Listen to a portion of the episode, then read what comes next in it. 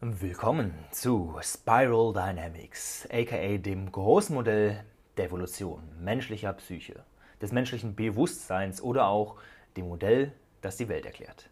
Denn die Welt, wie sie heute ist, ist eine Konsequenz menschlichen Denkens. Mit all der Gier, dem Konkurrenz- und Profitdenken, was uns Umweltzerstörung, Konsumgesellschaft und unglückliche Menschen eingebracht hat. Und Genauso mit all den Menschen, die sich auf die Reise ihrer Selbstfindung begeben, aus dem System ausbrechen und eine neue Erde, einen besseren Ort erschaffen wollen. Zu denen gehörst du vielleicht auch. Wo auch immer du gerade auf der Spirale stehst, dem werden wir uns widmen. Falls du mich noch nicht kennst, mein Name ist Lukas. Ich betreibe diesen Podcast hier, The Growth Channel, äh, in dem ich dir jede Woche eine weitere Folge für deine persönliche Weiterentwicklung liefere. Und diese ist eine ganz besondere, denn ich habe mich wochenlang auf diese Episode vorbereitet ähm, habe seit Jahren nun dieses Modell studiert und werde dir die Quintessenz daraus hier mitteilen. Was bringt uns Spiral Dynamics? Um dir, falls du davon noch nichts gehört hast oder nur so grob, einmal ein Gefühl dafür zu geben, warum es sich lohnt, diese Folge hier anzuhören. Durch Spiral Dynamics kann es dir gelingen, mit deinem Verurteilen aufzuhören und zu beginnen zu verstehen, sowohl dich selbst als auch andere und die Welt um dich herum. Das kann jetzt jeder für sich selbst entscheiden, was ihm oder ihr wichtiger ist. Dich selbst voll annehmen und verstehen können, ohne dich zu verurteilen, weil du weißt, woher deine ganzen Macken, deine Blockaden und so weiter kommen. Oder die Welt zu verstehen. So dieses so, warum ist denn die Welt so, wie sie ist? Ich dachte, wir wollten alle, es wollen doch alle Menschen Frieden. Ja, nee, anscheinend nicht. Denn sonst wäre die Welt nicht so, wie sie ist. Und das wirst du letztendlich ähm, nachvollziehen können. Du kannst also im wahrsten Sinne des Wortes dein Bewusstsein verändern.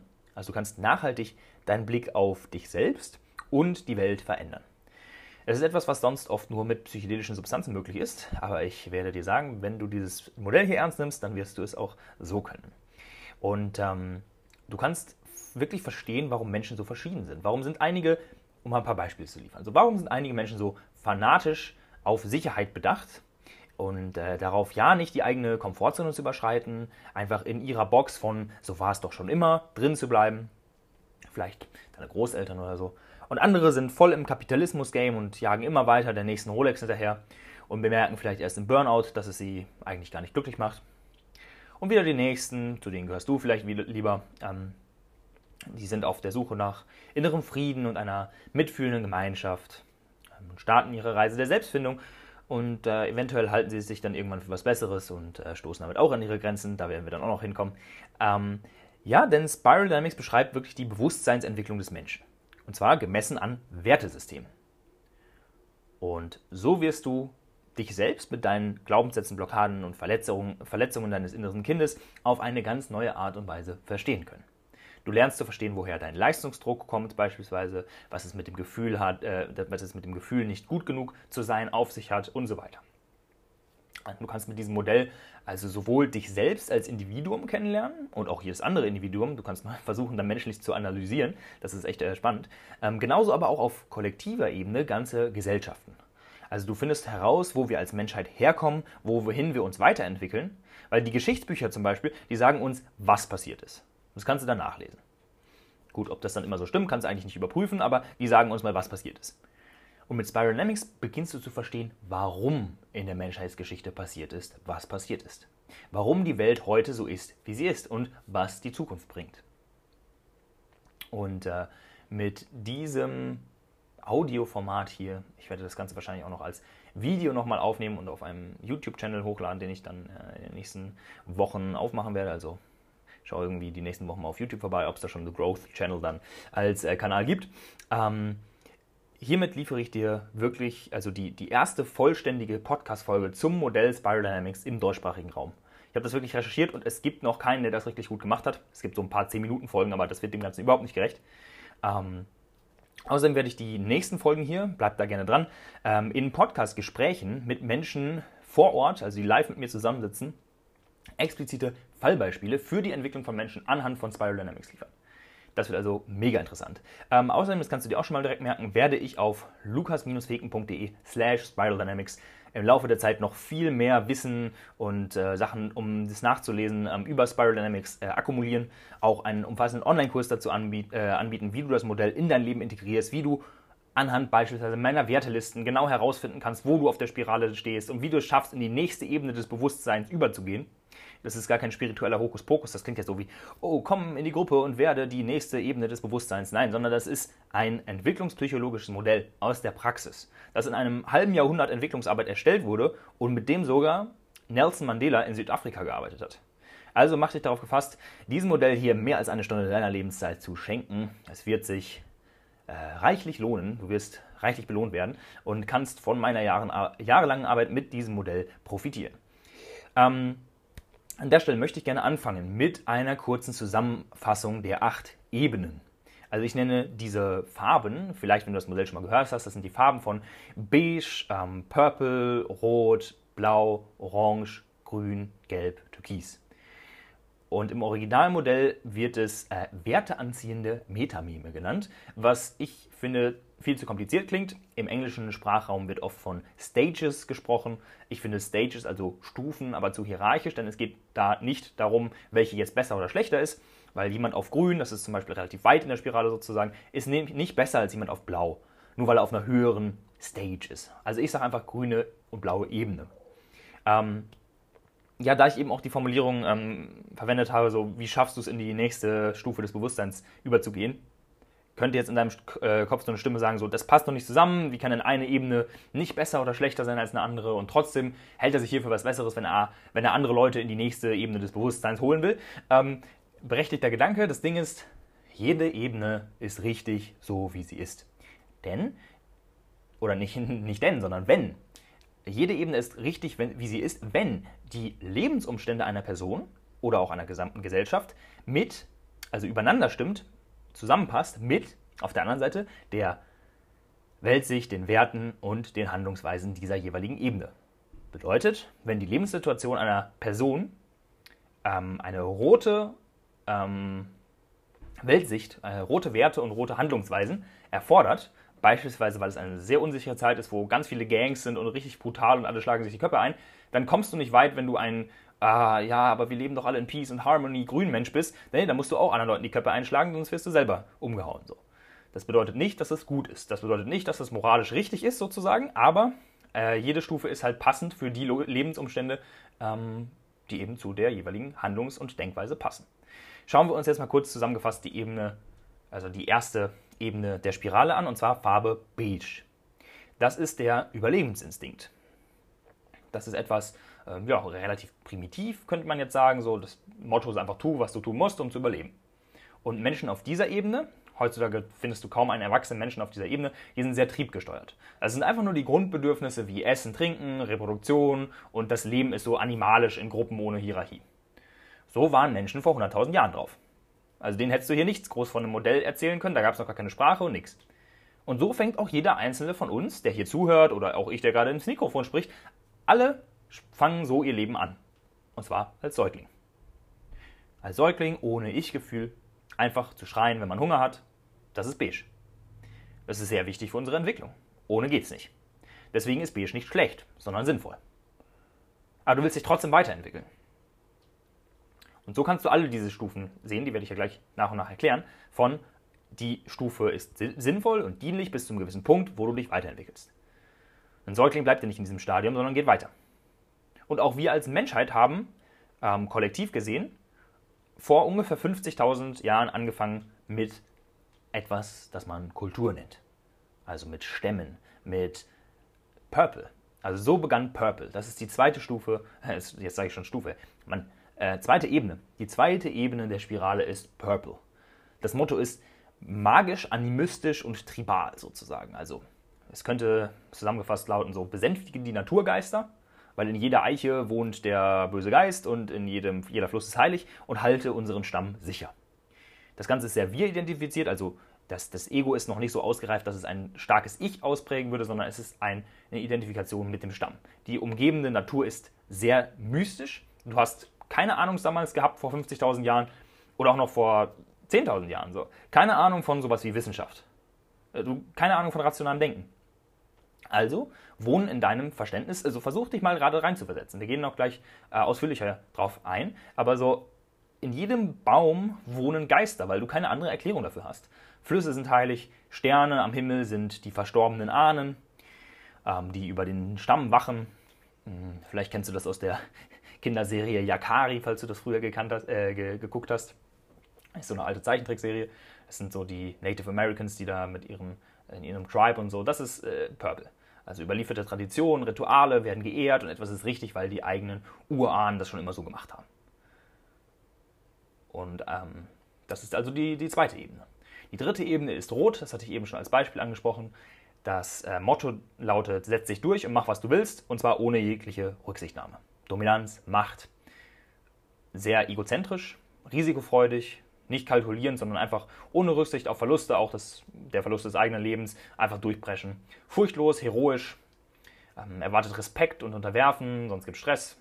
So und im Zweifel halt relativ brutal und skrupellos. Ähm, impulsiv, nicht sonderlich rational. Und ähm, der nächste, die nächste Stufe ist dann so, wenn wir in der Geschichte der Menschheit gemerkt haben, verdammt, wenn alle hier barbarisch rumrennen und sich über die Köpfe, äh, die Köpfe einschlagen, so, dann kommen wir da nicht weiter, sondern wir brauchen Sicherheit, Struktur und Ordnung. Das ist blau. Das Motto könnte lauten, arbeite möglichst hart und halte dich an die vorgegebene Ordnung, um im Leben danach belohnt zu werden. Das ist so perfekt, als die zehn Gebote damals im Alten Testament geschrieben wurden. Das war zu einer Zeit, wo drumherum, das war ja im, ähm, im Nahen Osten, Israel und ähm, Palästinenser und so, ähm, das war eine Umgebung, in der die allermeisten Menschen so in Rot waren. Und natürlich auch noch viel in Purple, so Aberglaube war viel da und dann äh, haben sich Menschen die Köpfe eingeschlagen und dann kam Gott von oben ähm, und hat da Regeln aufgestellt, damit sich da mal die Leute ein bisschen ähm, vernünftiger verhalten. Und so kam so kamen Religionen ins Spiel. So kam das Denken von, es gibt nur eine Wahrheit, und zwar die von Gott. Natürlich wird die dann vom Mensch manipuliert und instrumentalisiert und ähm, die Bibel wird ein bisschen umgeschrieben, damit sie den eigenen Vorstellungen passt. Haben ja jahrhundertelang haben, hat das die Menschheit regiert. Das ist die, die Erklärung dafür, warum haben sich jahrhundertelang Menschen alle so unterwerfen lassen hinter denen, die meinen, jetzt die Wahrheit zu haben. Ja? Weil das Denken so war. Und das Denken war, es ist vorbestimmt und vom Menschen nicht beeinflussbar, welche Rolle ich in der Gesellschaft habe. So Upward Mobility gab es da nicht, sondern wir opfern uns auf, so das Aufopfern des Lebens auf der Erde und äh, eine starke Hoffnung auf ein besseres Leben nach dem Tod. Es war eine unveränderbare Ideologie, eben oft in Religion und äh, auch eine unveränderliche Hierarchie. Die war Gott gegeben, dachte man. Patriotismus ist zum Beispiel auch etwas, was heute immer noch, besonders in Amerika, also wie die ihre Flagge huldigen zum Beispiel, das ist auch sehr patriot patriotistisch, kann man so sagen. Ja, also sehr so, hey, wir glauben daran und das ist hier die einzige Wahrheit. Aber auch etwas, was ähm, heutzutage immer noch, zum Beispiel in der deutschen Bürokratie sehr ähm, vorherrschend ist, ist sowas wie äh, Disziplin, Stabilität, Sicherheit. Die Dinge bleiben hier alle so, wie es ist. Und ähm, das ist Stufe Blau. Stufe Orange. Und da wird es jetzt schon interessanter, weil das alles ist jetzt so sehr vergangenheitslastig, vielleicht noch so Großeltern, aber Orange wird dann sehr interessant für die aktuelle, ähm, ja, vielleicht wirst du auch in dir mehr oder weniger große Orangeanteile entdecken.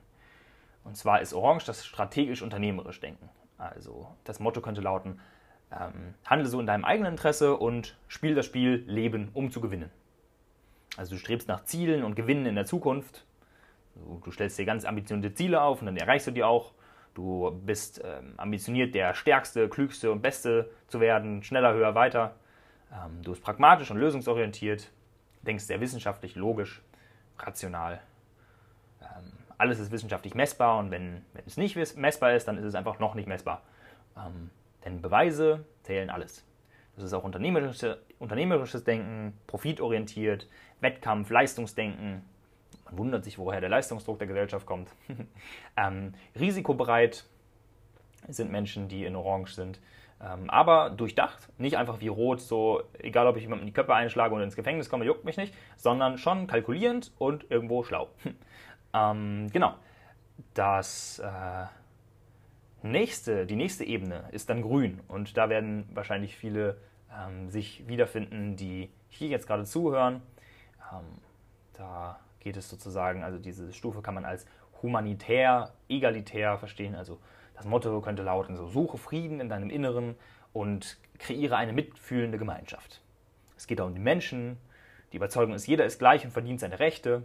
Es geht um Tierwohl, Veganismus zum Beispiel, Frauenrechte, Menschenrechte insgesamt, Hierarchien verbannen und Fairness, Gerechtigkeit und so, so ja, Fairness und Gerechtigkeit schaffen. Diversität, Inklusion, Achtsamkeit, nach innen zu schauen, eine Gemeinschaft aufzubauen, Verbundenheit zu allem Lebenden und Natur schützen, Harmonie und ähm, einen gemeinsamen Konsens finden. Zum Beispiel auch Dezentralisierung, Empathie, Gefühle zulassen, weibliche Energie, sehr viel in der Persönlichkeitsentwicklungsszene ähm, vorhanden. Genau. Ähm, die nächste Stufe, jetzt sage ich schon wieder, also die nächste Ebene, hm, Gelb, systemisch integral.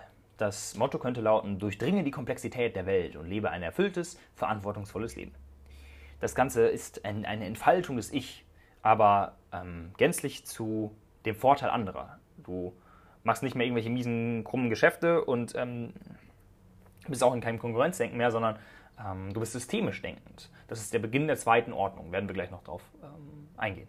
Ein integrales Denken, urteilsfrei und verständnisvoll, empathisch, aber auch logisch und pragmatisch. Ähm, in, Menschen in Gelb lieben Komplexität, Unsicherheiten, ähm, Paradoxa. Äh, die Kompetenz zählt und du bemühst dich wirklich jede Perspektive verstehen zu wollen, bist nuanciert und differenziert. Es gibt nicht die eine Wahrheit, sondern du ähm, entdeckst einen Funken von Wahrheit in jeder, in, in jeder Weltsicht sozusagen.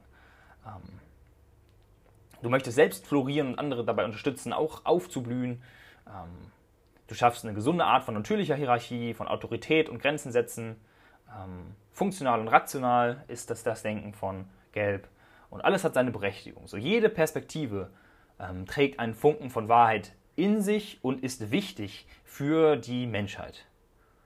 Und trotzdem sind nicht alle Perspektiven gleich ähm, wertvoll. Ähm, trotzdem ist es nicht so, dass jetzt jemand voll in Rot und auf eine ungesunde Art und Weise, wir werden uns auch anschauen, dass es in jeder Ebene gesunde und ungesunde mh, hm, Ausprägungen gibt. Das ist eigentlich viel wichtiger, als in welcher Stufe du wirklich bist. Und demnach ist Gelb nicht so ein Denken von, ja, jeder ist gleich, sondern von, ey, jede äh, Perspektive hat einen Funken Wahrheit in sich, aber manche sind einfach deutlich konstruktiver als andere. Türkis ist das Letz-, die letzte bekannte Ebene, äh, eine global holistische Ebene, das Motto könnte lauten, erfahre die Ganzheit der Existenz durch kosmisches Bewusstsein.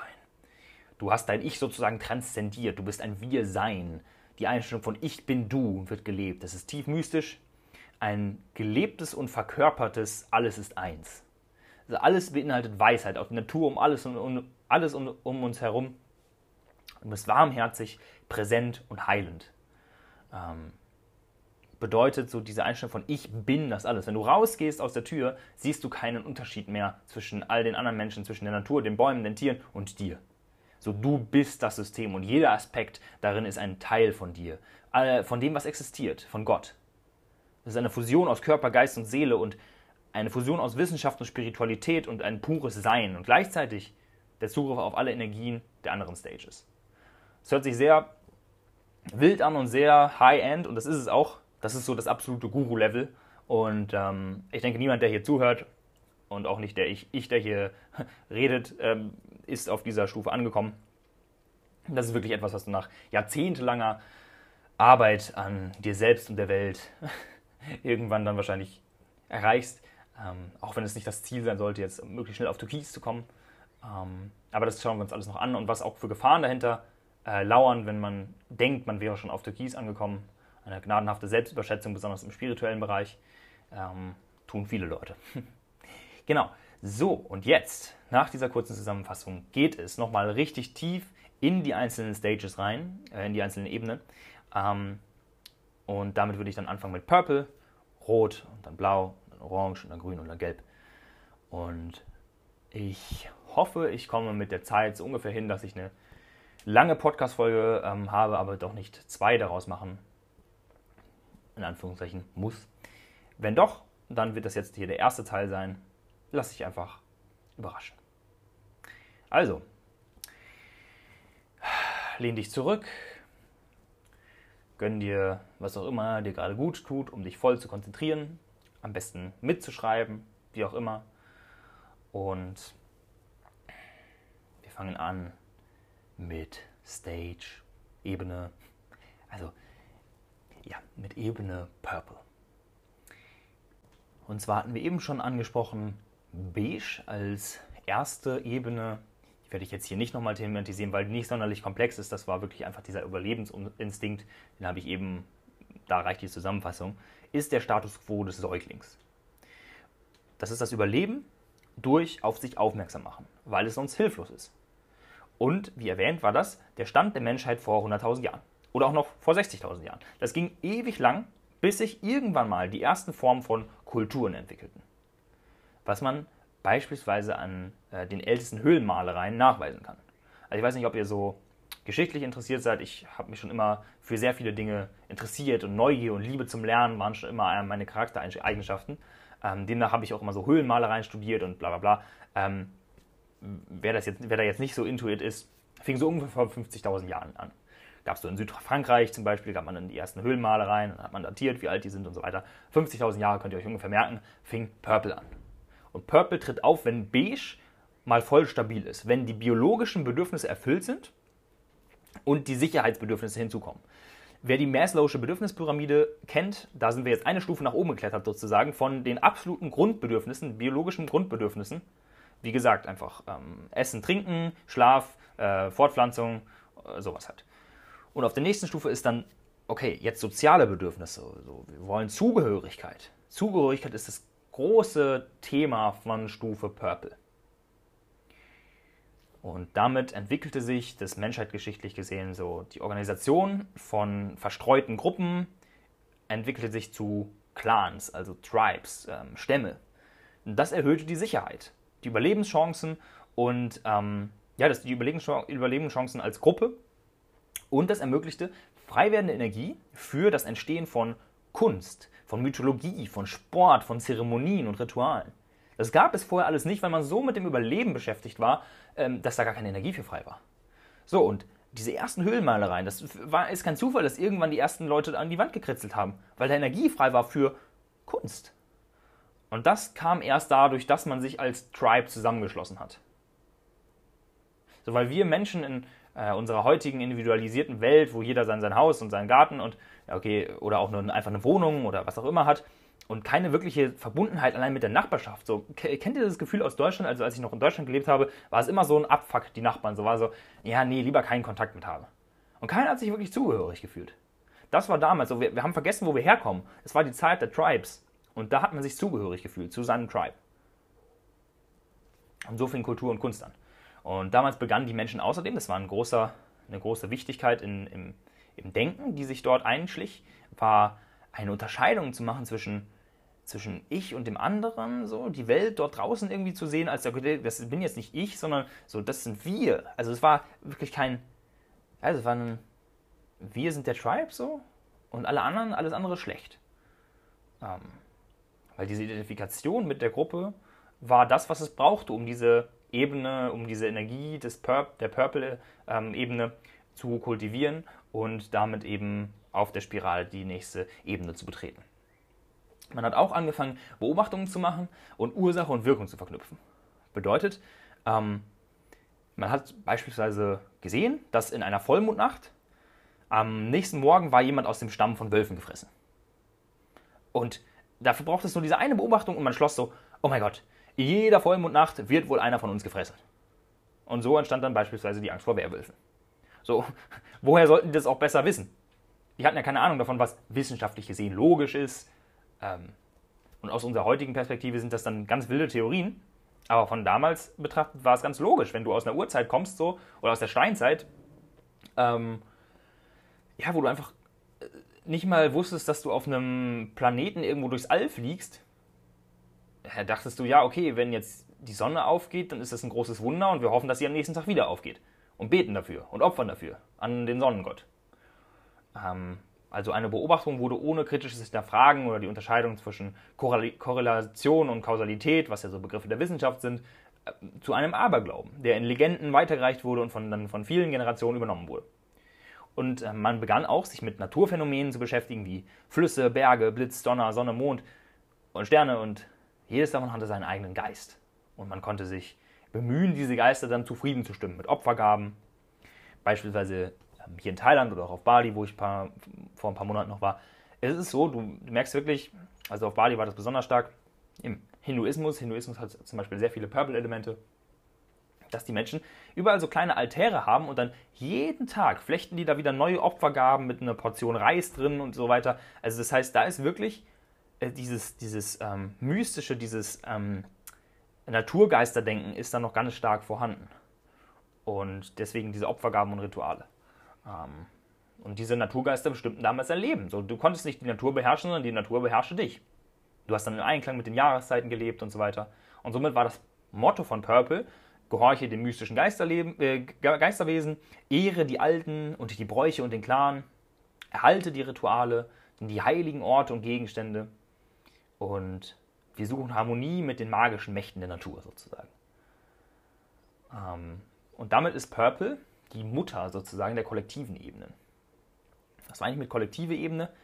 Ähm, vielleicht hast du es eben bei der Kurzzusammenfassung schon bemerkt oder du hast von Spiral Dynamics schon was gehört. Und ähm, zwar ist es so, dass du dir das vorstellen kannst wie ein Pendel, was innerhalb der Spirale umherschwingt. Und zwar von individuell zu kollektiv. In B schwingt es an so ich und mein Überleben. In Purple ist jetzt wir der Stamm. Das ist die kollektive Ebene. Zum ersten Mal kommt diese kollektive Ebene Energie, äh, diese kollektive ähm, Ebene rein, was über das Individuum hinausgeht. Da sind Verwandtschaft und Nachbarschaft die verbindenden Elemente. Ähm, und wer diese Bindungen zum Beispiel als kleines Kind nicht verankert bekommt von seinen Eltern oder dem Umfeld, erfährt dadurch eine, eine Lehre, die später zum Beispiel zu nicht so gut funktionierenden Beziehungen führen kann, wie immer wieder zerbrechende Partnerschaften, weil einfach diese Bindung als Kind gefehlt hat. So diese bedingungslose Zugehörigkeit, ähm, die einfach deswegen da war, weil du in diese Familie hineingeboren wurdest. Auch in der äh, in Kindheitsentwicklung bedeutet Purple das Ende des Säuglingsalters, also aus dem reinen Überleben raus und den Anfang der Kindheit. Also hast du schon mal darüber nachgedacht, warum wir als Kleinkind so eine blühende Fantasie hatten und unseren ganzen, unsere Gedanken äh, konnten wir aus jedem Stein ein Auto machen und ähm, irgendwie Büchern mit Feen und Trollen hatten, hatten uns voll interessiert. Oder wir konnten ohne unsere Kuscheldecke zum Beispiel nicht einschlafen. Ich weiß noch genau, bei mir war das damals immer, wenn mein eines Stofftier nicht da war, dann konnte ich nicht einschlafen. Und wenn dieses Kuscheltier in die Wäsche musste, ähm, dann war es eine Riesenkatastrophe. So, das ist halt Purple als Kind. Du gibst diesen Gegenständen so viel Bedeutung. So wie damals unsere Vorfahren äh, vor einigen tausend Jahren mit Amuletten irgendwie eine magische Bedeutung hergestellt haben.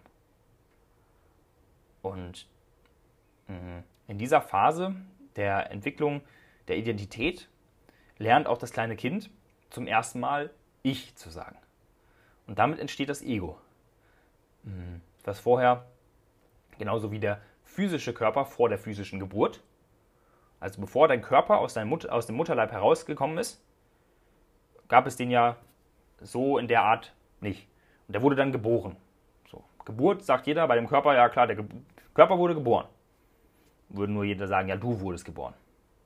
Deine Seele war wahrscheinlich schon viel früher da, aber wir, ist halt die Betrachtungsweise auf den Körper. Woran man schon merkt in unserer heutigen Gesellschaft, dass wir sehr mit unserem Körper identifiziert sind. Wie auch immer. So, damit wird also der Körper geboren. Ähm, das Ego in dem Sinne aber noch nicht, also es, es reift über das ganze Leben über äh, hin. Klar, das Ego am Anfang ist dieser Überlebensinstinkt. Das sagt, ich will überleben und ich habe Hunger. Das Ego ist dann schon gewissen, gewissermaßen da. Ähm, aber in Purple ist es ähm, ein, eine große Ebene weiterentwickelt, indem es sozusagen vor dem Spiegel steht und sagt, ich. Das Kind fängt zum ersten Mal an, vor dem Spiegel zu stehen und ich zu sagen. Und fängt danach an, mit dieses Wort mein in das Leben zu inkludieren. Mit diesem Wort mein werden dann Dinge bezeichnet, die zu dem Kind gehören. Und die werden höher bewertet als Dinge, die nicht zu ihm gehören. Also es muss dann genau dieses mein Kuscheltier sein. Es kann nicht irgendein Kuscheltier sein, sondern mein Kuscheltier. Und zwar mein Lieblingskuscheltier. Und das ist meistens auch das, was das Kind als erstes bekommen hat, zum Beispiel. Nicht irgendeins. Oder das, was ihm am besten gefällt, oder wie auch immer. Und das klingt aus unserer heutigen Perspektive vielleicht so ein bisschen albern, vielleicht hat auch gerade einer von euch gelacht beim Zuhören. Aber wir alle sind durch diese Phase durchgegangen und die war sehr notwendig. Und genauso lernen wir als Kind irgendwann zu verstehen, dass Menschen und andere Tiere beispielsweise Empfindungen haben und nicht einfach Gegenstände sind. Kinder, die das noch nicht gelernt haben, ähm, kannst du zum Beispiel nicht mit einem Kaninchen alleine lassen, weil das Kind sonst einfach überall drauf patscht, so mit der Hand, so. Pff, pff. Weil es einfach noch nicht gecheckt hat, dass das nicht ein Gegenstand ist. Das ist auch etwas, was du im Purple lernst. Und manche Menschen haben diesen Entwicklungsschritt von Purple, weil sie diese Zugehörigkeit in der Familie nicht hatten, haben die den leider nie gemacht. Und im schlimmsten Fall wird man dann später ein skrupelloser Verbrecher. Die allermeisten zum Glück nicht. Aber warum würden meisten Menschen zum Beispiel sagen, ich könnte nie ein Tier umbringen? Aber andere haben viel weniger Probleme damit. Weil die, ich, also ich glaube, das ist so eine These von mir, die, die kein Problem damit haben, ein Tier umzubringen, die haben eigentlich ein ganz anderes Problem. Und zwar, dass ein Teil des Übergangs von Beige auf Purple nicht so da war, sondern dass die Purple nicht nicht so integriert haben, weil sie in der Familie das nie bekommen haben, diese Zugehörigkeit. Und demnach mussten sie dann direkt in Rot gehen und sich durchsetzen und trotz Phase. Da kommen wir gleich noch zu. Ähm, in Purple, um da weiter zu den Charakteristiken zu gehen, ist ein starkes Schwarz-Weiß-Denken vorhanden, also wir oder die anderen. So die anderen sind die Außenseiter oder sogar Feinde, der Teufel, bedrohlich. Und das ist auf der einen Seite mehr Sicherheit für den Tribe isoliert aber die Gruppe auch und kann dann zu sehr grausamen Kriegen zwischen verschiedenen Gruppen führen, weil sich jeder mit der eigenen Gruppe identifiziert und die anderen falsch sind. So, mh, mm, bei verschiedenen Indianervölkern damals zum Beispiel war das so. Und so werden halt Alternativen zu den bisherigen bekannten Traditionen als Bedrohung wahrgenommen. Und das führt zu einer Unfähigkeit, sich schnell zu verändern wenn sich die Umstände schnell verändern. Und so wurden beispielsweise, wo wir schon bei den Native Americans jetzt sind, wurden Purple-Stämme ähm, schnell von beispielsweise den blau geprägten Kolonialmächten oder von orangenen äh, Industrienationen oder von, ja, von orangenen, ja, so, oder eher orange-roten, ähm, sehr gewalttätigen Unternehmern. So damals, Wilder Westen, da war Unternehmertum noch ein bisschen was anderes, nämlich deutlich weniger rücksichtsvoll. So, das hat einen riesen Massaker gegeben und die wurden einfach so, die konnten sich nicht anpassen sozusagen und also das äh, klingt ja fast ein bisschen, als ob ich jetzt hier ähm, denen die Schuld geben würde. Nein, überhaupt nicht. So klar, das ist die Verantwortung definitiv der Täter. Aber da sieht man halt einfach, was passieren kann, wenn Purple mit anderen ähm, Ebenen der Spirale zusammentrifft, weil einfach diese nicht vorhandene Bereitschaft da ist oder diese, diese nicht vorhandene Fähigkeit letztendlich auch, sich anzupassen an neue Umstände. Und damit ist Purple eine alte, mächtige Ebene, die aber sehr zerbrechlich ist. Und die aber, um, zum Thema mächtig, warum ist sie mächtig? Beispielsweise in den Händen von tyrannischen Führern wie Hitler damals, kann Purple eine enorme Macht entfalten. Und dieser Typ hat damals einfach ein mystisches Symbol geklaut, das seit Jahrhunderten existiert. Wie gesagt, vor, vor ein paar Monaten auf Bali habe ich das mal sehr intensiv äh, beobachtet. Da ist noch sehr viel Purple zu sehen. Wenn man auf Bali ist, beobachtet das mal. Ähm, da hängt beispielsweise an jedem Gartentor ein Hakenkreuz. Aber das ist ja kein Hakenkreuz, sondern das war ja seit Jahrhunderten, Jahrtausenden schon ein existierendes Zeichen des Buddhismus oder Hinduismus. Also dort ähm, war viel Hinduismus. Ähm, ich glaube, das kommt eher aus dem Hinduismus. Ja, doch, habe ich recherchiert, Hinduismus. Ähm, Gibt es aber wirklich über Kulturen verteilt. Und Hitler hat das einfach geklaut und hat damit das hat er natürlich nicht bewusst gemacht. Er wusste nichts von Spiral Dynamics. Das Modell gab es damals noch nicht mal. Aber der hat die immer noch zu einem großen Teil in Purple verankerten Teile des deutschen Kollektivs damals, der deutschen Gesellschaft, hat er angezapft, hat das logische Denken ausgeschaltet, weil in Purple hast du kein logisches Denken, sondern der hat eine Ideologie geschaffen von wir gegen die. Voll Purple, viel Rot-Blau noch mit dabei, klar. Aber diese Purple-Anteile, diese, also wirklich diese ähm, Amulette und diese Symbole, also die Macht von Symbolen. Wie krass ist diese Macht von Symbolen, wenn du sie bösartig einsetzt? Und das ist die Macht von Purple. Und Purple hat sehr viele ähm, schöne Seiten, sehr viel. Ah, es kann dir so eine Leichtigkeit, so eine kindliche Freude ins Leben bringen, wenn du mal rausgehst in die Natur und die Welt durch die Augen von Purple siehst. Wenn überall was magisch ist und eine Fee hinter dem Baum ist und äh, das ist alles irgendwie Geister. Wenn du diese Perspektive mal einnimmst, so das, das ist echt belebend. Aber ja, trotzdem auch sehr problematisch, diese Ebene. Anhand des Beispiels, was ich gerade erklärt habe, sollte es, glaube ich, sinnf ähm, sinnvoll, ähm, ersichtlich geworden sein. Oder auch in manchen Kulturen ist ja so die Rede davon, die Ehre der Familie wiederherzustellen. Ähm, oder so Ehrenmord oder so, das ist also ganz krass, aber das ist auch, weil ein starker Purple-Anteil in diesen Kulturen noch mit drin ist. Weil in Purple die Identifikation mit der Gruppe so stark ist, dass wenn einer sein Gesicht verliert, das ist dieser Ausdruck, so sein Gesicht verlieren, ist besonders in asiatischen Ländern auch heute noch sehr verbreitet, weshalb sie die hier in Thailand zum Beispiel ähm, nur sehr selten äh, eingestehen, dass sie etwas nicht wissen.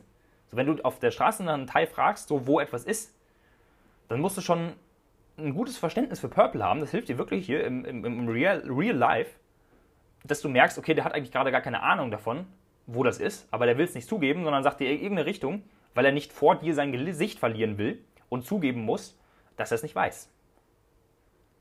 Und das ist nicht immer praktisch in der heutigen Welt. Genau. Ähm, auch in, in, in, Purple ist alles halt magisch und unerklärlich. Ähm, deshalb gibt es sowas wie Schamanen, älteste Medizinmänner, die mit den Geistern in Verbindung stehen und heilen sollen.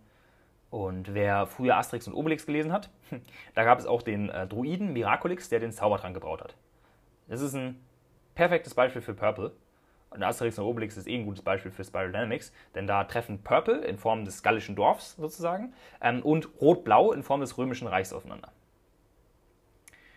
Ähm, aber es gibt auch heute noch sehr, sehr viel Purple. Also es ist nicht nur so ein historisches Ding, sondern ähm, ohne Purple wäre wahrscheinlich nie der Placebo-Effekt entstanden. So Homöopathie, Heilkräuter, tra traditionelle, traditionelle chinesische Medizin, Akupunktur. Das können alles sehr dienliche Dinge sein, auch wenn wir es aus der wissenschaftlichen Perspektive heraus nicht verstehen. Aber sie können genauso auch sehr destruktiv sein, wenn man in der TCM, traditionellen chinesischen Medizin, zum Beispiel glaubt, dass irgendwie Tigerzähne oder geriebenes Nashornhorn ein Potenzmittel seien, so. Da denkst du dir aus der heutigen Perspektive so, wie irre ist denn das? Und ähm, ja, auch wenn wir uns jetzt Mühe geben, die zu verstehen und so weiter. Verständnis bedeutet nicht, also du kannst jemanden aus Purple verstehen und kannst es trotzdem nicht gutheißen. Verständnis bedeutet nicht, dass du diese Perspektive teilen musst. Du kannst wirklich tief verstehen und merken, so, wow, ja, okay, in deren Gesellschaft, wo da, wo es herkommt, wie die Dynamiken da sind, dann machen die das so. Scheiße, ja, ist so. Du musst es trotzdem nicht gutheißen, so, weil das hat katastrophale Folgen für die Tiger, die damit ausgerottet werden, die Nashörner, die damit ausgerottet werden und das gesamte Ökosystem natürlich und letztendlich auch den Menschen. Bedeutet, Purple beinhaltet viel Weisheit, das uns auch heute noch helfen kann, aber auch viel Aberglaube. Und der kann sehr gefährlich werden. Genau. Ähm, auch haben so neben dem Schamanen oft die Ältesten, auch oft den Rat der Ältesten. Insgesamt in vielen so Geschichten und äh, irgendwelchen Sagen und so weiter gibt es sehr viele Purple-Anteile. Ähm, die haben eine besondere Hochachtung. Und es ist ein beispielsweise ein, ein Brauch aus Blau, den auch eure Großeltern vielleicht noch haben, also in der heutigen Großelterngeneration, ist ja manchmal immer noch da. So auch dieses Denken von, dass ein jüngerer Mensch den Ältesten, äh, den Älteren zuerst begrüßt und nicht umgekehrt. Auch wieder hier in Thailand ist das teilweise absolut üblich, besonders in Regionen, wo nicht so heftig viele Touristen sind, ähm, dass wirklich erwartet wird, dass als jüngerer Mensch du den Ältesten zuerst begrüßen musst und er nicht, nicht er dich. Allerdings ähm, ist man da dann als Europäer mit viel Geld äh, eh wieder automatisch höher angesehen und du wirst von allen zuerst begrüßt. Aber das sind halt so diese kulturellen Regeln, die dann in Blau ähm, noch verstärkt werden, die aber aus Purple übernommen wurden. Blau hat sehr viel von Purple übernommen. Also beispielsweise im Judentum und im Islam das äh, Verbot, Schweinefleisch zu essen oder dass christliche Feiertage genau auf den damaligen heidnischen äh, Festen liegen. Also das heidnische damals, so wie es bezeichnet wurde, ist sehr Purple das Fest des Sonnengottes und so. Ähm, und äh, das Christentum ist dann sehr blau. Man hat das einfach so übernommen und so ein bisschen übergestülpt, damit die Purple-Leute nicht so viel Macht bekommen. Aber ähm, auch heute merken wir ein Purple- und ein Aberglaubendenken immer noch durch beispielsweise Familienerbstücke mit so einem immateriellen Wert, irgendwelche besonderen Ringe oder die Handmaschetten, wie heißt das? Hemdmaschetten oder ja, irgendwelche Becher oder irgendwelche Ringe oder Ketten oder so von den Großeltern oder Urgroßeltern oder über Generationen hinweg, wo dann einfach so ein emotionaler Wert dran hängt. Oder die Glücksschuhe von Fußballern, Profifußballern, äh, Kuscheltiere, ne? ähm, Eheringe, ist auch ein Purple-Brauch, also der hat seinen Ursprung in der Purple-Energie. Glücksbringer mit viel Bedeutung, irgendwie dreimal auf Holz klopfen, wenn man irgendwie was gesagt hat oder irgendwie Sand hinter die Schulter werfen. Da wusste ich gar nichts davon, dass es das gibt. Aber habe ich letztens mal mit Leuten darüber gesprochen, dass es auch noch so ein Aberglauben-Ding ist. Halloween hat einen sehr krassen äh, Purple-Ursprung. Und ähm, aus heutiger Perspektive sind wir schnell dabei, so Purple zu verurteilen oder so ein bisschen so, ja, kommen die Primitiven hier. Aber es ist wirklich immer noch stark vorhanden in unserem Denken. Ähm, und viele Purple-Aspekte sind eigentlich die so die wertvollsten, haben den Ursprung in der Bindung zwischen Eltern und Kind. Und das ist ein sehr, sehr wichtiger Bestandteil der Entwicklung und so wie auch einer, äh, später einer gesunden Persönlichkeit, diese Bindung mal erfahren zu haben. Beim ganzen Bestreben um Unabhängigkeit und äh, wir reisen um die Welt und so und so, ist es auch sehr wichtig, eine starke Bindung mal gehabt zu haben und das als, als Grundlage erfahren zu haben. Auch so diese bedingungslose Liebe der Eltern oder besonders der Mutter mal äh, erstmal so gesagt, ähm, das ist auch voll Purpose, so einfach weil du das Kind bist. Ähm, genau. Mm, da viele Menschen hier ja in Grün, ich würde viele Menschen, die hier zuordnen, in Grün einordnen. Und ähm, Grün ist ein bisschen so ein Revival von Purple. Da wird sehr viel aus Purple glorifiziert und wiederentdeckt. Beispielsweise Ecstatic Dances, irgendwelche Schwitzhütten oder irgendwelche Rituale und ums Feuer tanzen. Und da ist oft das Denken so von, wow, die haben damals doch so sehr im Einklang mit der Natur gelebt und die waren so weise mit ihren Medizinpflanzen und die hatten ihre Gemeinschaft. Also beispielsweise bezogen auf Native Americans. Ich kenne das von mir früher, als ich Yakari geguckt habe als Kind. Ich ähm, war das, fand das immer total faszinierend. Ich wollte am liebsten auch einfach so leben. Aber das Problem ist, im kleinen Stil mag es stimmen, dass es für die gepasst hat so, aber wir leben heute in einer Welt, wo Purple gar nicht mehr möglich wäre. Ähm, das ist halt auch so gelaufen im, im, Verlauf der Geschichte, dass impulsivere, individualistische Ebenen wie Rot oder auch Orange dann dazukommen und dann ging es sehr schnell und die Wälder werden abgeholzt, die vorher noch heilig waren und das jahrtausendealte Wissen um die Medizinpflanzen des Waldes, der wird mit dem, Asch, äh, mit dem, mit dem Wald selbst zu Asche und Staub verbrannt. Und äh, das passiert besonders, wenn ein intensiver Kontakt mit der weiteren Welt, wie das beispielsweise eben mit den Native Americans damals passiert ist, wie es auch heute immer noch teilweise passiert mit Ureinwohnern und dergleichen so, dann merken die Menschen auf Purple auf einmal so, wie, wie haltlos letztendlich diese Vorstellungen sind. Und die Menschen bekommen, das ist ein, ein ganz natürlicher Vorgang. So, da denkt man sich so von, boah, aber diese ganzen schönen, diese, diese ganzen schönen Wälder und diese ganzen, ah, das musst du alles aufgeben und die haben das so friedlich gelebt. Aber die Menschen bekommen Hunger nach mehr. So, die haben dann Bock auf technische Geräte in ihr Dorf und jeder will dann einen Scooter fahren, jeder will einen Fernseher haben. Ähm, und ja, diejenigen, die die Tradition erhalten wollen, die scheitern dann oft irgendwie so im Chaos. Und so entwickelt sich oft so ein Zusammenstoß und das Ego des Einzelnen tritt auf und will sich Macht holen. Und dann tritt Konkurrenzdenken auf und so ergibt sich der Übergang nach Rot. Also, dass aus diesem Tribe, aus diesem Wir sind der Stamm und es gibt gar kein Ich. Also in Purple ist wirklich so, du, du darfst keine eigenen, also du hast auch gar keine eigenen Bedürfnisse, du opferst dich dem Stamm.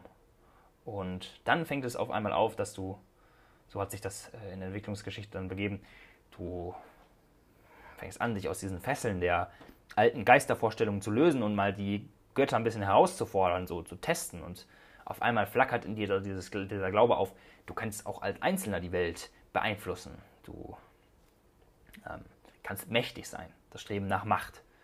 Und in der Kindheitsentwicklung ist es der Beginn der Trotzphase. Also diese sichere, diese sichere Bindung zu Mama und Papa ist die Ausgangslage für das Entstehen von Rot. Und du fängst an, dann herauszufordern, zu widersprechen und mal die Grenzen zu testen. Und so beginnt die Trotzphase. Das ist der Beginn von Rot in der individuellen Entwicklung als Mensch, als Kind letztendlich noch damals. Und so beginnt Rot, die egozentrische Ebene. Du möchtest dir Respekt verschaffen, deinen Ruf verteidigen. Du möchtest ohne Reue oder Schuld kämpfen und dir holen, was du willst. Du willst Impulsen direkt folgen und keinen Gedanken an die Zukunft verschwenden. Ähm, und damit ist Rot die erste Ebene einer klaren Ich-Orientierung, also eines Selbstausdrucks. Wir waren bei B, dem reinen Überlebensinstinkt von Ich möchte überleben. Purple, wir sind der Stamm, ein Ich gibt es nicht. Und dann Rot so von Ich, so, äh, ich zuerst, roh, impulsiv und genauso auch befreiend und kreativ. Ausbrechen aus, dieser, aus diesem Sumpf des Stammes. Und in der Menschheitsgeschichte führte das dann zu den ersten Eroberungen, zu den Ausbeutungen anderer Völker, zu Imperien. Und die Magie aus Purple sozusagen war zum ersten Mal nicht mehr angsteinflößend, sondern der Aberglaube der Menschen, die noch im Purple sind, der wurde genutzt, ausgenutzt, um Menschen zu beherrschen. Geister wurden Machtgötter und während noch in Purple der Häuptling dem Stamm gedient hat, wirklich als Diener des Stammes für den Stamm sich aufgeopfert hat, wurde, wird dann in Rot der Anführer, wird die Spitze der Macht und die Untergebenen dienen ihm. Einschüchterung, Charisma, Gewalt werden eingesetzt und eine klare Aufteilung geschaffen in mächtige, wohlhabende Menschen und machtlose Arme, die sich unterwerfen müssen. Das führte dann zu Feudalismus, Absolutismus in den früheren Großreichen im Mittelalter, wo der König die alleinige Macht hatte. Und so äh, fingen viele Kriege an, viele Massaker und Gewalt. Ähm, und das klingt jetzt vielleicht so, als wäre Rot das Böse schlechthin und man müsste dagegen vorgehen. Das Ding ist aber, diese Energie von Rot steckt, die, die, also die steckt in jedem von uns. Rot ist ein normaler Teil der menschlichen Entwicklung. Es ist notwendig, um höhere Ebenen ähm, zu entdecken. Es braucht diese Energie, die mal rausprescht und das Alte in Frage stellt. Und ja, das hat viele Opfer gekostet in der Geschichte.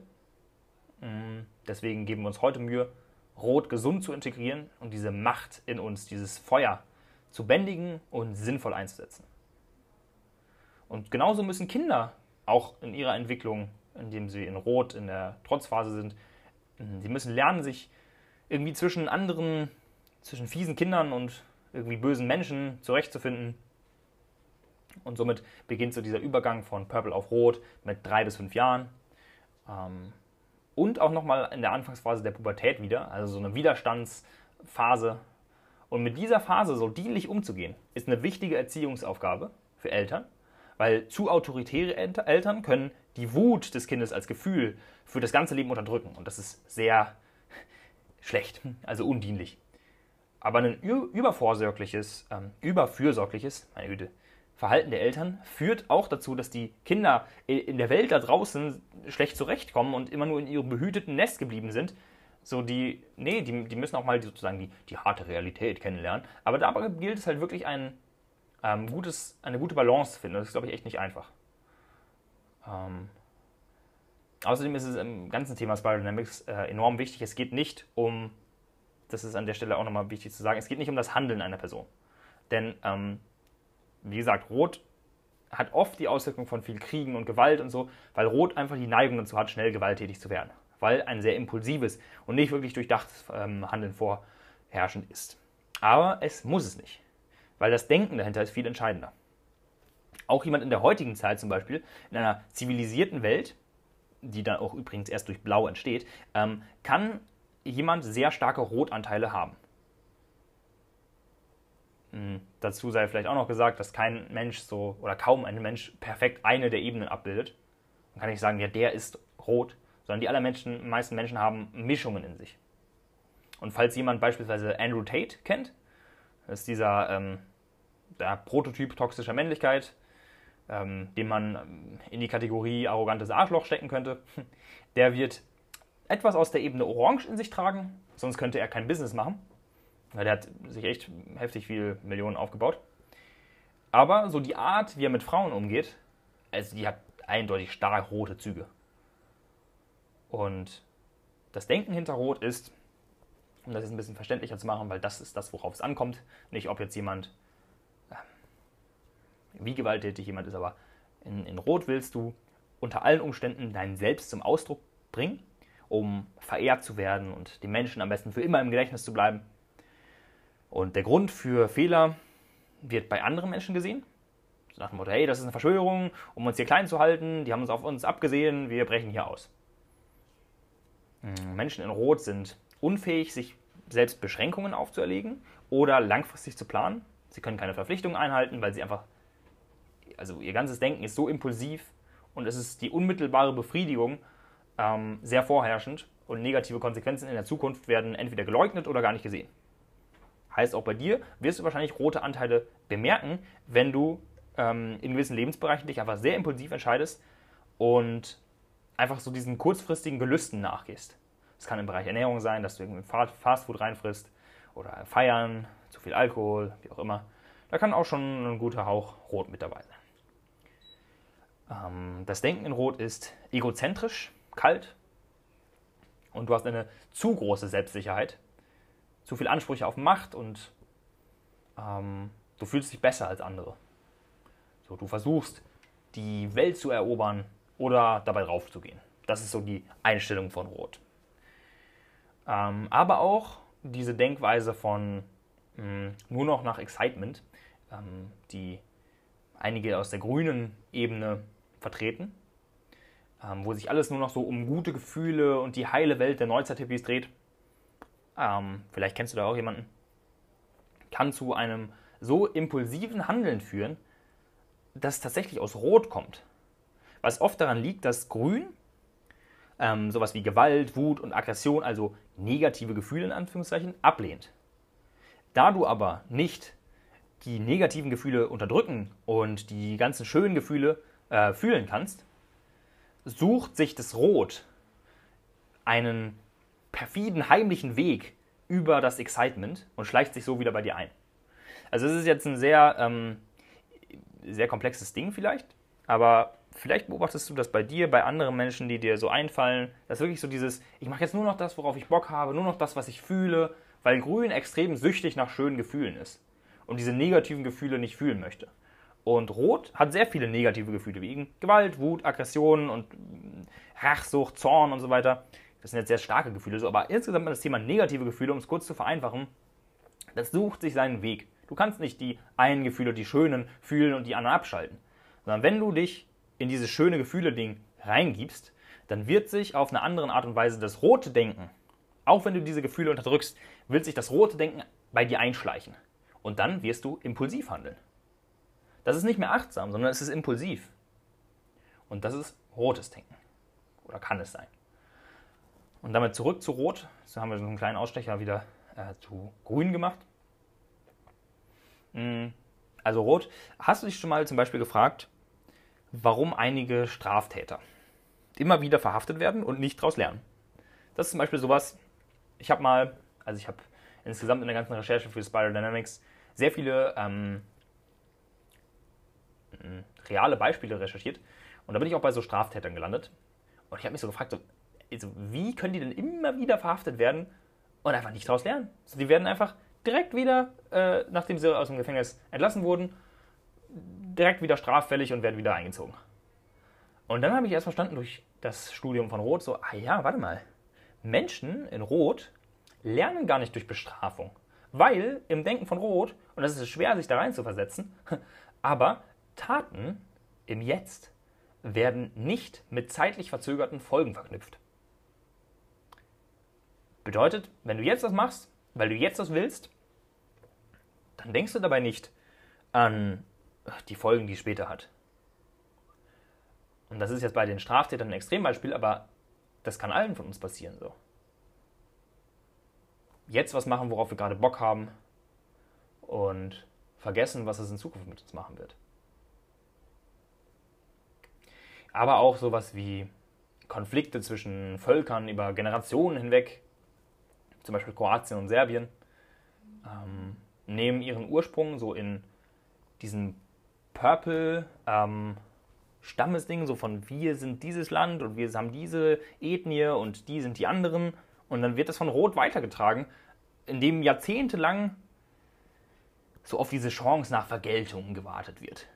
Das ist ein sehr rotes Denken zum Beispiel auch. Weil man das Gefühl hat, früher wurde äh, wurde meiner Familie Unrecht getan und jetzt ist keiner von beiden bereit loszulassen.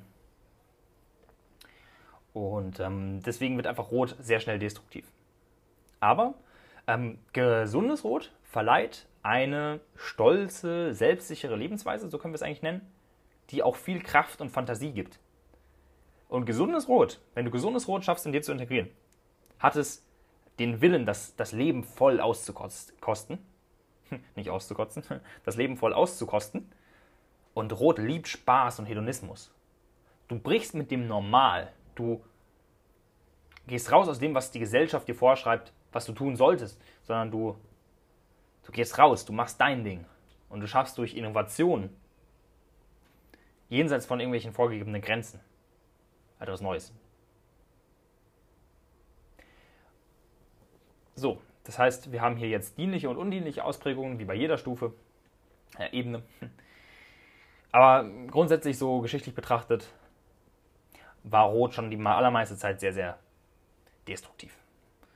Und irgendwann beginnt es, dass sich so Schuldgefühle bei dir einschleichen. Du wirst dir bewusst, okay, vielleicht äh, sollte ich die anderen nicht äh, so krass äh, umbringen auf dem Weg zur Macht. Also es schleichen sich so Schuldgefühle ein und ähm, du wirst dir bewusst, dass vielleicht nicht ein harter, einzelner Mächtiger alle Probleme lösen kann oder ja, alle Macht an sich nehmen kann. Und so entstand in der Geschichte zum ersten Mal der Wunsch nach Sicherheit. Also so, boah, wenn jetzt jeder im Chaos hier und alle sind gegenseitig sich am Abschlachten und wir sind einfach nur äh, niemals in Sicherheit und das Leben ist einfach nicht geil, dann denkst du so, okay, jetzt, also wir brauchen Sicherheit. Wir brauchen Ordnung, wir brauchen Struktur und so entsteht die Ebene Blau. Blau, die Kraft der Wahrheit. Und zwar ist dort das Denken halt so, wie wir gesehen haben, Rot war notwendig, um mit voller Kraft voraus aus dem warmen Nest des Stammes aus Purple auszubrechen und die Welt zu erobern. Aber wie gesagt, sehr unsicher wird das Leben dadurch, sehr gefährlich und irgendwie auch sinnlos, weil das Leben einfach nicht viel wert ist. Du musst dich durchschlagen und irgendwie, ja, für nichts. Und so entwickelt sich aus diesem gewalttätigen Chaos dann der Wunsch nach Sinn und Zweck im Leben, nach Sicherheit, Ordnung, Struktur, Prinzipien. Und so fängt dann Blau an. Blaues Denken, was sagt so, ey, opfere dich jetzt für das, was größer ist als du selbst, so die Wahrheit, um später belohnt zu werden. Das Himmelreich und so. Und unterwerfe dich der wahren Autorität. Gehorsam hier bitte. Ordnung, göttliche Ordnung. Jeder hat sein Schicksal, jeder hat seinen Platz. Da wird auch nicht draus ausgebrochen, sonst gibt es hier wieder Chaos. Und ich hatte das eben bei der Zusammenfassung schon mal angesprochen. Das Alte Testament, die zehn Gebote, ist ähm, in diesem Umfeld damals der Anfang von Blau gewesen. Wenn solche, also solche dogmatischen Regeln waren damals notwendig, um ein sehr impulsives Rot zu bändigen und ihm eine gewisse Stabilität, Ordnung, Disziplin und Sinn zu geben. Mhm. Außerdem ist ähm, in Blau dann das Denken, was anfängt, ist so die Angst vor ähm, einem zornigen, mächtigen Gott, Schuldgefühl. Und Blau bemüht sich nun, die Impulse ähm, des Egos letztendlich oder der, der inneren Stimme so ähm, im Inneren zu behalten, statt sie rauszulassen. Also du bist nicht mehr impulsiv und triebgesteuert, sondern du merkst dich, äh, du, du, du bemühst, bemühst dich, diese Triebe in dir zu behalten, nicht auszuleben. Und dadurch sind Menschen in Blau oft sehr verklemmt, ähm, unterdrückend und es macht auch nicht glücklich. Denn Impulse wollen raus, so. Gefühle wollen raus, aber auf eine dienliche Art und nicht destruktiv, zerstörerisch wie oft in Rot. Aber in Blau, auch wenn du das alles unterdrückst und unterbewusst das irgendwo schlummert, du merkst es nicht, sondern ähm, durch Pflichterfüllung, durch Treue und Züchtigung wird, ähm, ja, ziehst du dir Sinn ins Leben. Und das ist, warum früher Kinder in den Schulen geschlagen wurden, zum Beispiel. So. Da, da waren die Werte einfach so, Züchtigung tut den Kindern gut. Das haben die Leute wirklich gedacht. So. Und wo wir beim Thema Kinder jetzt sind, so Kindheitsentwicklung, ich mach, beleuchte ja immer beide Aspekte. In der Kindheitsentwicklung beginnt irgendwann das Gefühl von, von Scham. Also das Herantasten an gerecht und ungerecht, an gerechtes Teilen beispielsweise. Weiß ich noch, dass mir das als Kind immer total schwer fiel, mit irgendwem was zu teilen. Ich wollte das für mich haben. Und da fing dann Blau an. Und irgendwann, zum Beispiel spätestens in der Schule, musstest du dann eine Autorität akzeptieren. Manchen Kindern fiel das schwerer, einigen leichter, sich unterzuordnen, auf den Lehrer zu hören. So diese rebellischen Raufkinder zum Beispiel, die haben das nie irgendwie, okay, später haben sie es dann auch hinbekommen, aber die haben einfach echt eine längere Zeit gebraucht, so um von ähm, Rot in Blau zu finden. Und sobald sich Blau fest verankert hat, ist so ein Denken, äh, tritt so ein Denken auf von, oh, ich, ich war verloren und ich bin gerettet, denn jetzt bin ich Christ geworden. So zum Beispiel die Geschichte von Paulus, falls ihr ein bisschen bibelkundig seid. Ähm, Paulus war dann ja der Apostel Paulus, ein ganz toller Mensch dann geworden. Und da war früher der, der war irgend so ein Christenverfolger gewesen. Und irgendwann ließ er sich bekehren und dann, ach ja, und jetzt ich, ich bin gerettet. Das ist das Denken von, der, vom Übergang Rot-Blau. Und hier ist nochmal wichtig zu sagen, weil ich als oft Religion anspreche, so Christen, Muslime, Atheisten, die können alle auf die gleiche fundamentalistische Ebene ähm, an ihre Wahrheit glauben. Und es ist nicht ausschlaggebend, was jemand glaubt, sondern wie jemand denkt. Die Struktur hinter dem Denken. Das ist entscheidend für, Psych äh, für Psychedelics, für Spiral Dynamics.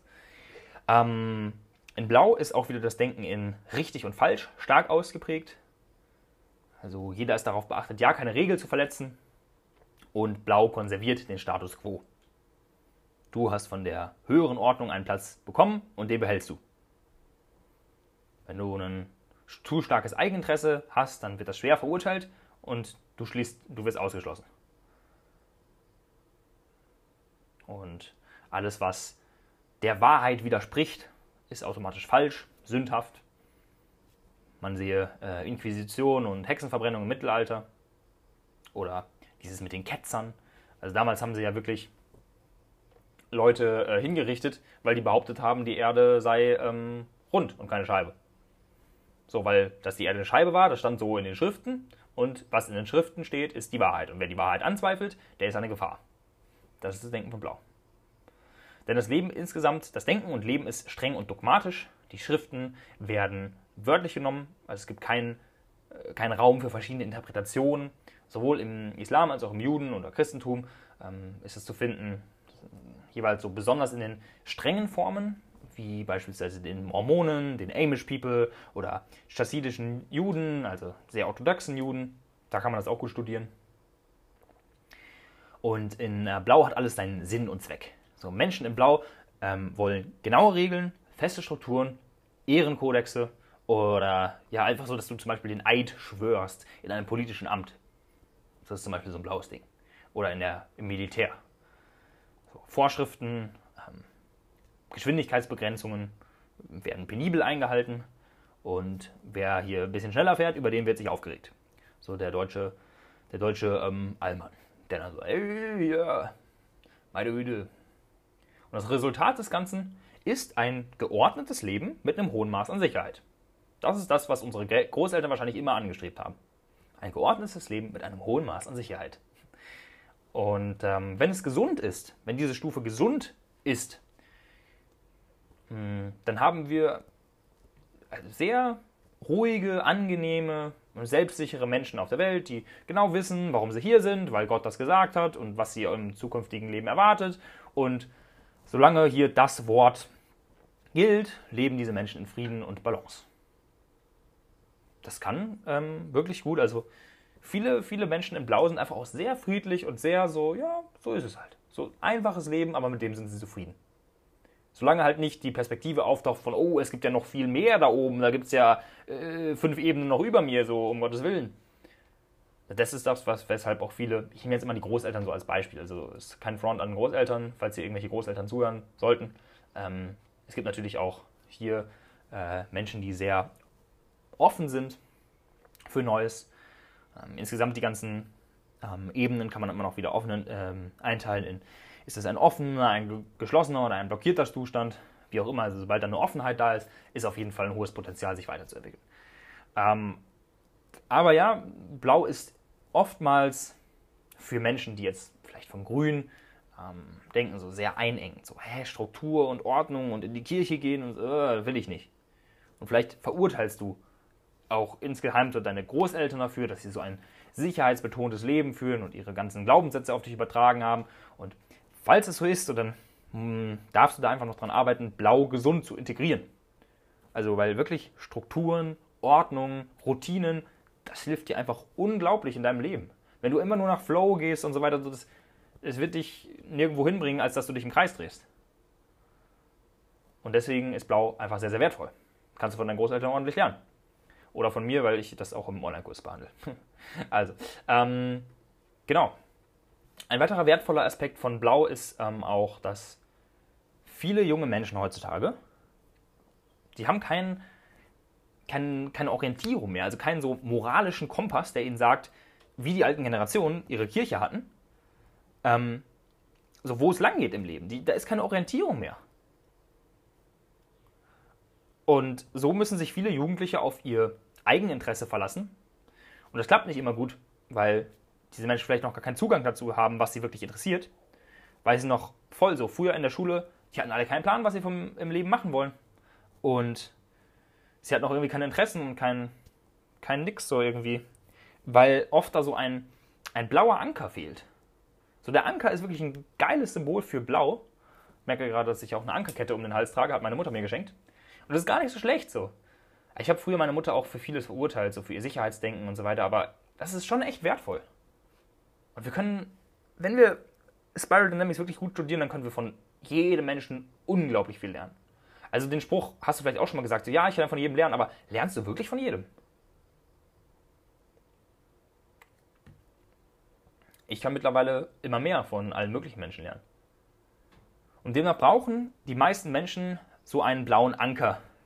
Also, egal welche Religion das jetzt ist. Aber so einen Anker, an dem sie ihr Leben irgendwie festbinden können und Moral und Ethik lernen. Da bin ich unglaublich dankbar dafür, dass ich ähm, einen christlichen Hintergrund damals hatte. Ich war auch selbst davon sehr überzeugt, von diesem Glauben und so. Ich bin Pfadfindern gewesen, tugendhaft.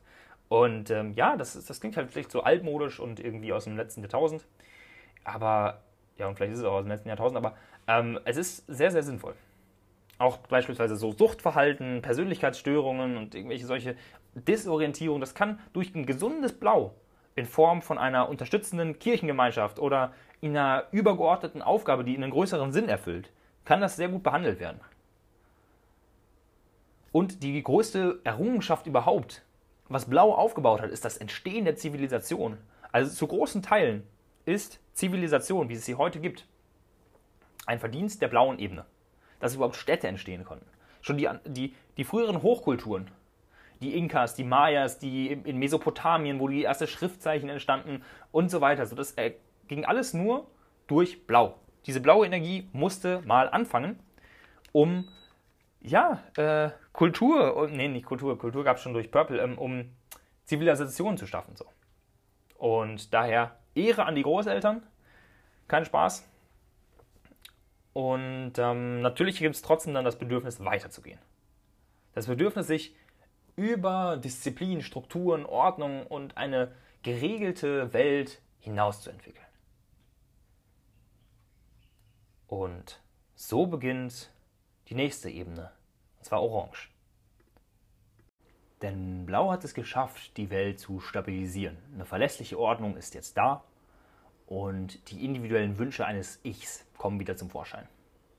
Und es macht sich ein Zweifel breit an den Autoritäten, so der, der, der, der Papst oder so, der immer das, die Wahrheit hatte, die war universell und indiskutabel.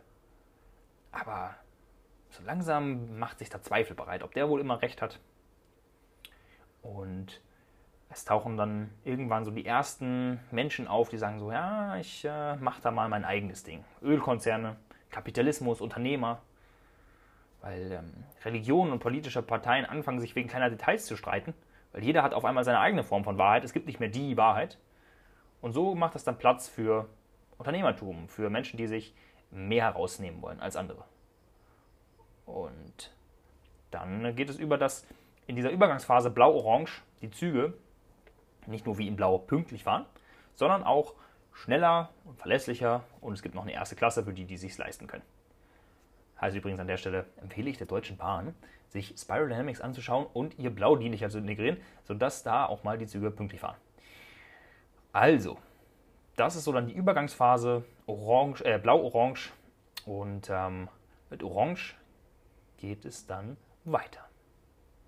Okay, mir fällt gerade auf, angesichts der bereits äh, vorangeschrittenen Zeit mache ich an der Stelle einen Cut und es geht mit Orange, Grün und Gelb. Da wird es richtig spannend. Es wird die Ebenen abbilden, ähm, in denen ihr euch als Zuhörer, Zuhörerinnen größtenteils befindet, in denen die meiste Schattenarbeit zu machen ist. Ähm, und ihr habt ja schon ein kurzes Gefühl dafür bekommen, als ich am Anfang die Zusammenfassung gemacht habe, diese Stufen, also verstehe Kapitalismus, äh, Umweltzerstörung und äh, Erfolgsdenken, sowie verstehe ähm, Spiritualität, äh, Gendern, New Age und der Übergang in eine neue Ordnung des Denkens, die höhere Stufe des Bewusstseins sozusagen. All das werde ich nächste Woche als Podcast-Folge hochladen. Das ist also Spiral Dynamics Teil 2 das gesamte Modell erklärt in zwei Akten sozusagen. Dies war der erste Teil und der nächste wird noch deutlich spannender, beziehungsweise vor allem relevanter.